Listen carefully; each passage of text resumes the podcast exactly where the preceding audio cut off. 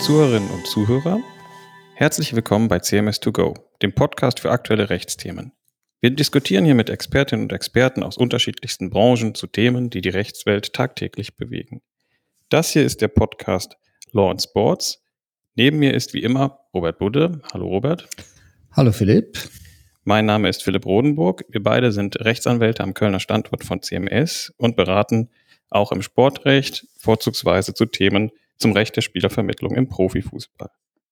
Und das soll heute auch der Gegenstand der heutigen Folge sein, unser eigentliches Lieblingsthema. Der ursprüngliche Plan war eigentlich nur eine Entscheidung des OLG Karlsruhe aus dem Februar dieses Jahres zu besprechen. Aber wir haben uns dann überlegt, dass es vielleicht besser wäre, einmal grundlegend zu erklären, welche Rolle ein Spielervermittler bei einem Transfer oder bei einer Vertragsverlängerung eigentlich spielt und wie die Gerichte damit umgehen. Dazu müssen wir, glaube ich, vielleicht ein bisschen länger ausholen. Es könnte also sein, dass diese Folge entweder eine längere Folge wird oder wir diese in zwei oder drei Folgen unterteilen müssen.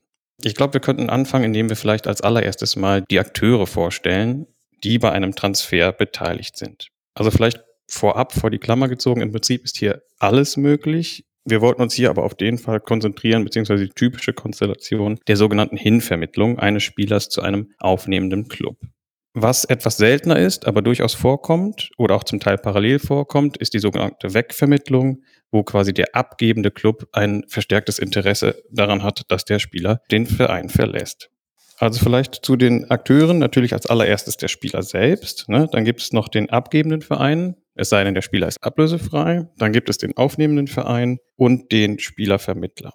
Der Spielervermittler ist häufig der Dauerberater des Spielers. Wer kann das sein? Ich glaube, das kann man vielleicht zusammenfassen als jeder, der insoweit das Vertrauen des Spielers genießt. Da ist auch alles möglich. Also das kann zum Beispiel eine ganz professionell aufgestellte Firma mit vielen Mitarbeitern sein, die sich dann quasi um die so ein Allround-Paket anbieten, um sich um alles kümmern, Wohnungssuche, Ernährungsberatung, sonstige Vermarktung des Spielers. Oder das kann auch die berühmte Beratung durch den Familienangehörigen sein. Ja, da fällt mir ja in der Historie so der erste Familienangehörige, an den ich mich da erinnern kann, ist Gabi Schuster. Also die blonde Frau des blonden Engels, der, glaube ich, also jedenfalls nach meiner Erinnerung der erste war, der sich von einem Familienangehörigen beraten ließ und äh, damals ja nach Spanien hin vermittelt oder wegvermittelt wurde, wie auch immer. Also es ist manchmal dann auch der Vater, ne? Bei Mesut Özil ist es, glaube ich, der Vater. Also gewesen, gibt, äh, ja. Gewesen, jetzt nicht mehr, ne?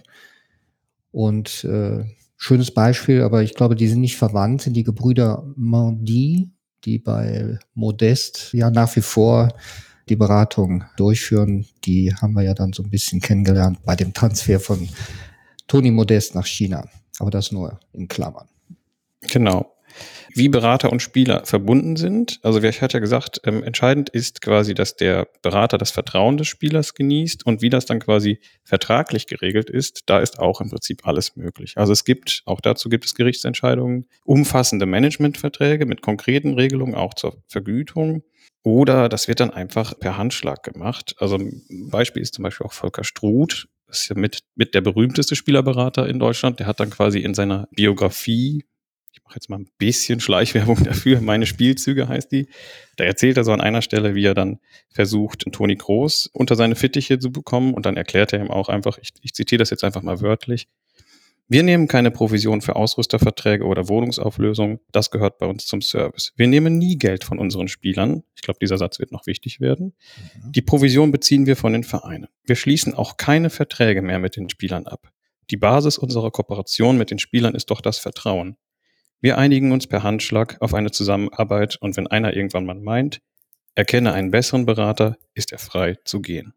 Ich glaube, das zeigt ganz schön eigentlich, ja, wie das so läuft. Das, das Stichwort Vertrauen ist, glaube ich, ganz wichtig. Ne? Das, das, äh, da kommen wir sicher gleich nochmal drauf zu sprechen, wenn am Ende der Spielerberater, das, ich nehme jetzt so ein bisschen schon hier den Inhalt unseres Beitrags vorweg, bei eigentlich schon ausverhandeltem Transfer dann noch mit dem aufnehmenden Verein eine Provisionsvereinbarung schließt, und unter Umständen der Verein sich weigern könnte, was er in der Praxis nicht tut, dann kommt das Thema Vertrauen in, ins Spiel, weil dann der Spieler in der Regel sagt, und die Fälle kennt man ja aus der Praxis auch, ich unterschreibe hier nichts, was nicht mein Berater abgesegnet hat.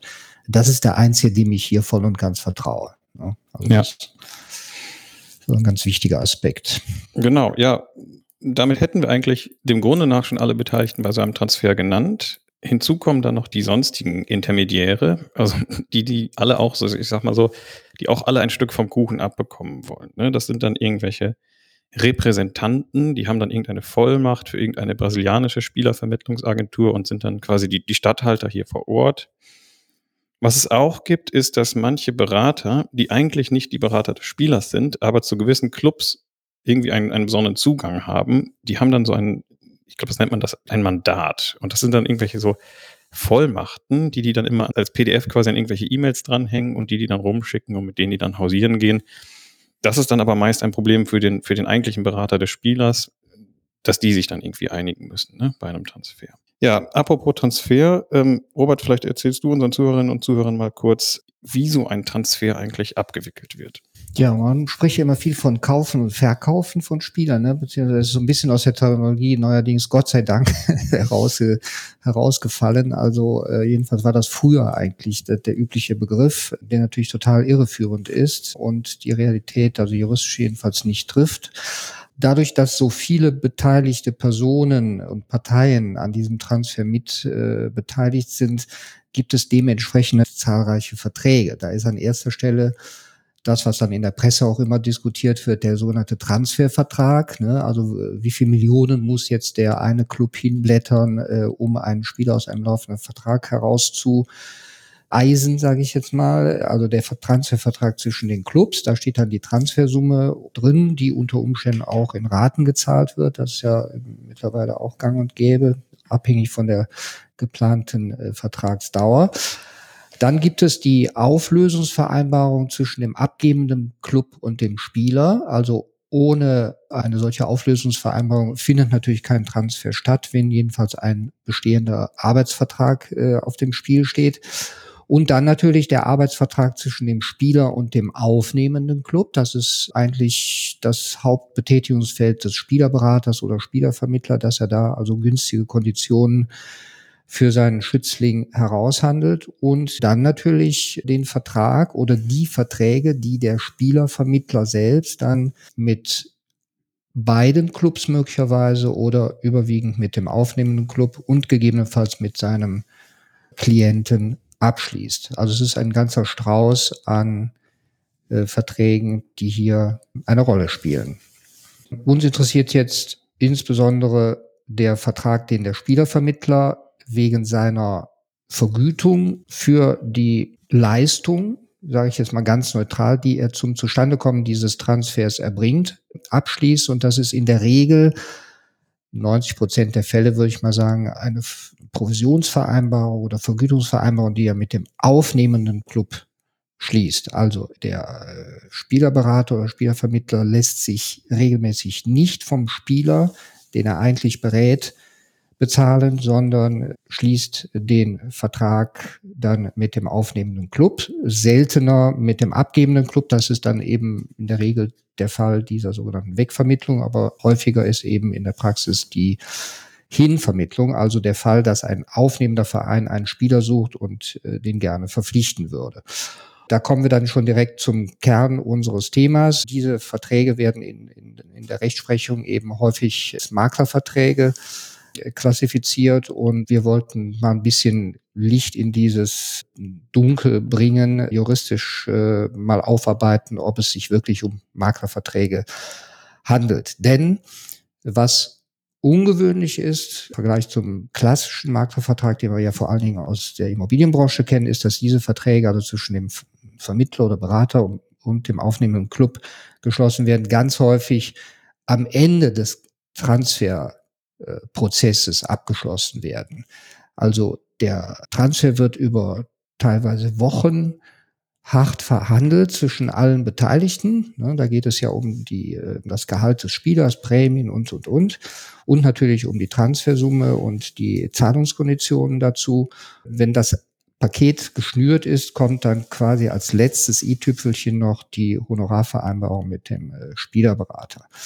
Da gibt es dann verschiedenste äh, Konstellationen. Eine Rückdatierung ist häufig äh, zu sehen oder man schreibt in diesen Vertrag hinein, dass die Parteien in der Vergangenheit quasi mündlich schon einen Vermittlungsauftrag an den, also der aufnehmende Club an den Vermittler äh, erteilt hat und das jetzt nur noch zu Papier gebracht wird.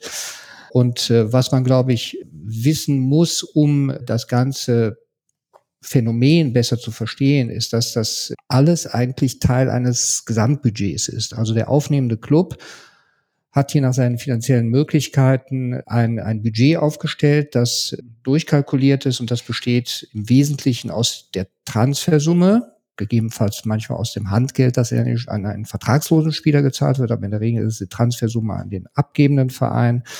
Dann das Gehalt multipliziert mit der Vertragslaufzeit und dann die Provision für den Vermittler. Dann und dazu, genau, dazu kommen dann natürlich noch sonstige Kosten, ne? also genau. zum Beispiel so Ausbildungsentschädigung, die Solidaritätsbeiträge, genau. ne, über die dann auch gerne mal gefeilscht wird. Also vielleicht, um das nochmal klar zu machen, das wird wirklich alles im Wesentlichen zeitgleich am Ende ja. festgezurrt. Ne?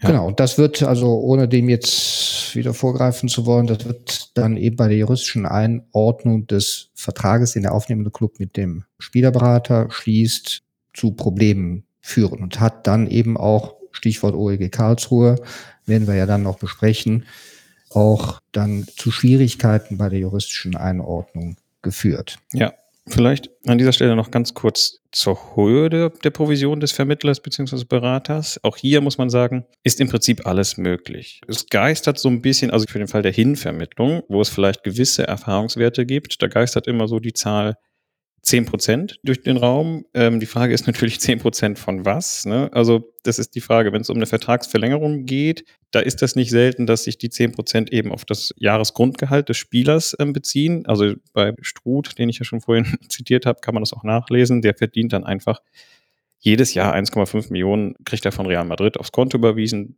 weil der Toni Groß eben 15 Millionen pro Jahr kriegt. Manchmal findet man aber auch sowas wie 10 Prozent der Transfersumme oder eben 10 Prozent des Transferüberschusses, also abzüglich des ähm, Preises, der für den Spieler damals beim Kauf gezahlt wurde. Letzteres aber wahrscheinlich eher bei der äh, Wegvermittlung. Ja, bei der Wegvermittlung finde ich, gibt es überhaupt keine Orientierungswerte. Das, der Fall kommt einfach seltener vor und, mhm. und, also da kann man nicht mit irgendwelchen üblichen Sätzen arbeiten, glaube ich. Also man muss natürlich sagen, die, die absoluten Zahlen sind natürlich echt hoch.